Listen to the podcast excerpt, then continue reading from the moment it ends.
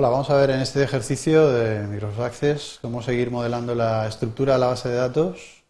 En particular vamos a hablar de claves primarias y de índices, ¿eh? cómo crear estos elementos en una tabla y un poco su significado a la hora de buscar información en las consultas.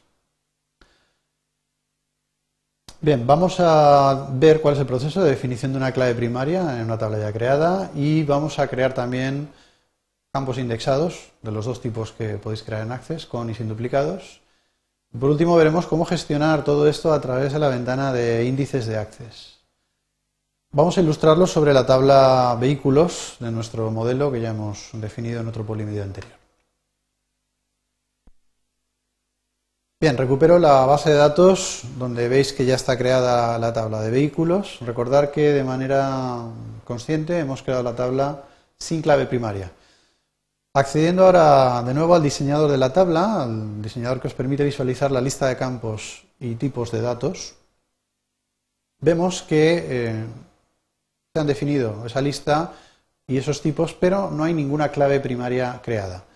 La manera de crearla es muy sencilla, básicamente consiste en seleccionar el campo o campos eh, mediante un arrastre que penséis que debe ser la clave primaria y simplemente accediendo al botón el icono que tenéis en la barra de botones que tiene una llave, pues con eso provocáis que sea la clave primaria de la tabla.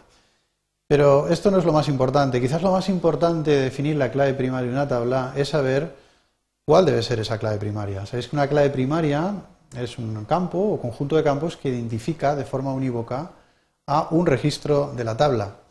En este caso deberíamos plantearnos cuál de los campos que tenemos aquí pues identifica a un coche, a un vehículo. Probablemente todos pensemos directamente, en primer lugar, en la tabla de matrícula. Sí, una matrícula obviamente identifica a un coche, a un vehículo. Pero quizás no sería el único, porque podríamos plantearnos la idea de que el bastidor sea la clave primaria. Probablemente el bastidor del motor también identifique, mm, no tanto al vehículo, pero quizás sea al motor, ¿no? Entonces tendríamos que definir, decidir cuál de los dos campos pues, sería la clave primaria. Bien, aquellos campos que no sean clave primaria son mm, algunos candidatos buenos a poder definir algún índice, como veremos posteriormente. Yo he decidido crear el campo matrícula como clave primaria y vamos a crear un índice único sobre el bastidor para realizar búsquedas también por este campo. Bien, como os comentaba, lo único que tenemos que hacer es pinchar en esta zona un poco a la izquierda que hay en el campo, que os permite resaltarlo en color negro, y simplemente con esto eh, habéis decidido eh, que la matrícula va a ser la clave primaria, ¿eh? lo hacemos ya pulsando en el botón de la llave. En el momento que deis al botón de la llave, justo en esa zona donde yo he hecho clic, aparece una llave indicando que el campo matrícula es la clave primaria de esta tabla. Lo siguiente que vamos a hacer es definir un par de índices. Sabéis que los índices nos agilizan las búsquedas, las consultas, a la hora de trabajar con una consulta compleja, sobre todo si la tabla tiene un número grande de registros. Sabéis que tenemos dos tipos de índices con o sin duplicados. Yo voy a centrarme ahora en el primero. Un índice sin duplicados suele ser más rápido que un índice con duplicados. Y vamos a pensar en el campo bastidor. Imaginar que con posterioridad vamos a realizar consultas de forma asidua eh, a través del campo bastidor y queremos que esas consultas vayan un poco más rápido. Me coloco en el campo bastidor. Veis que entre sus propiedades de campo, tamaño del campo, reglas de validación, etcétera, etcétera, hay una, una propiedad que dice indexado, que es la que me dice si este campo se ha definido como un campo, hay un índice asociado a este campo o no.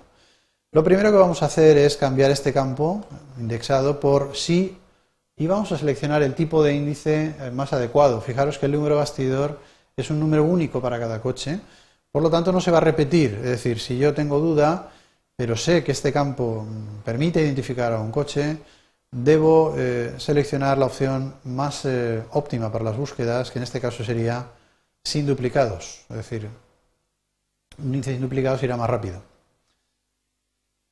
Lo siguiente que voy a hacer es crear otro índice, pues en este caso, por ejemplo, por el modelo de los coches. ¿eh? De nuevo pensar que a menudo consultáis todos los coches que hay en la base de datos de un determinado modelo. Podríais agilizar esas respuestas definiendo un índice, en este caso, para el campo modelo. De nuevo lo selecciono y accedemos a sus propiedades de campo. De nuevo veis que la propiedad indexado por defecto figura a no. Por lo tanto, lo que tenemos que hacer es eh, ponerla así, de la misma manera que hemos visto antes, seleccionando el tipo de índice más adecuado. En este caso no puedo suponer que hay un índice único. ¿Por qué? Porque, bueno, Volkswagen Golf a priori en mi taller pues pueden entrar muchos. Por lo tanto, el modelo del coche no me identifica de forma unívoca tampoco a ese coche. En este caso, el índice que crearé será un índice con duplicados, es decir, podré tener varios registros con el mismo valor en la tabla de vehículos. Ya solo me queda almacenar los cambios que, como sabéis, a través del botón guardar y ya quedarían los índices creados. Bien, me está dando un pequeño error porque en la tabla ya hay datos y no puedo generar este índice. Y por último quería ilustraros cuál es eh, la gestión de los índices a través de la ventana índices. Si accedéis al menú ver de la aplicación, disponéis de una ventana, la ventana índices, donde os va a detallar todas las claves primarias e índices que habéis definido. Todo el proceso que he explicado antes se puede hacer perfectamente en esta tabla, donde como veis ahora mismo habría tres filas eh, detallando o bien la clave primaria o bien los índices creados. La clave primaria, como siempre, va identificada con esa llavecita al inicio de la fila y por el texto primary key, que significa clave primaria en inglés. Me indica cuál es el campo que yo he definido como clave primaria, en este caso la matrícula, y en el resto de registros veis una entrada para bastidor y otra para modelo. Me está indicando el tipo de índice que he creado para esos campos. Por ejemplo, para el bastidor, que ha sido el primer índice que he creado, me dice que no es la clave principal, pero sí que es una clave única. ¿Eh? la he definido sin duplicados. En cambio, para el eh, índice creado para el campo modelo, si selecciono ese índice en la entrada, me dice que tampoco es la clave única, la clave principal, y tampoco es un índice sin duplicados, cosa que me indica con el valor no bajo en el ítem única. Bien, eliminar un índice o una clave duplicada en esta ventana es eh, lo mismo que si lo borraréis en la otra. De hecho, si yo, por ejemplo, aquí selecciono el índice de modelo y le doy al botón suprimir, pues conseguiríais eliminarlo obviamente de esta ventana, pero también lo habréis conseguido eliminar eh, de la tabla. ¿eh? Si yo cerrara esta ventana y me fuera al campo modelo, veríais que de nuevo figura la propiedad indexado a no. Bien, pues con todo esto espero que os haya sido útil para crear la clave primaria y los índices en una tabla. Muchas gracias.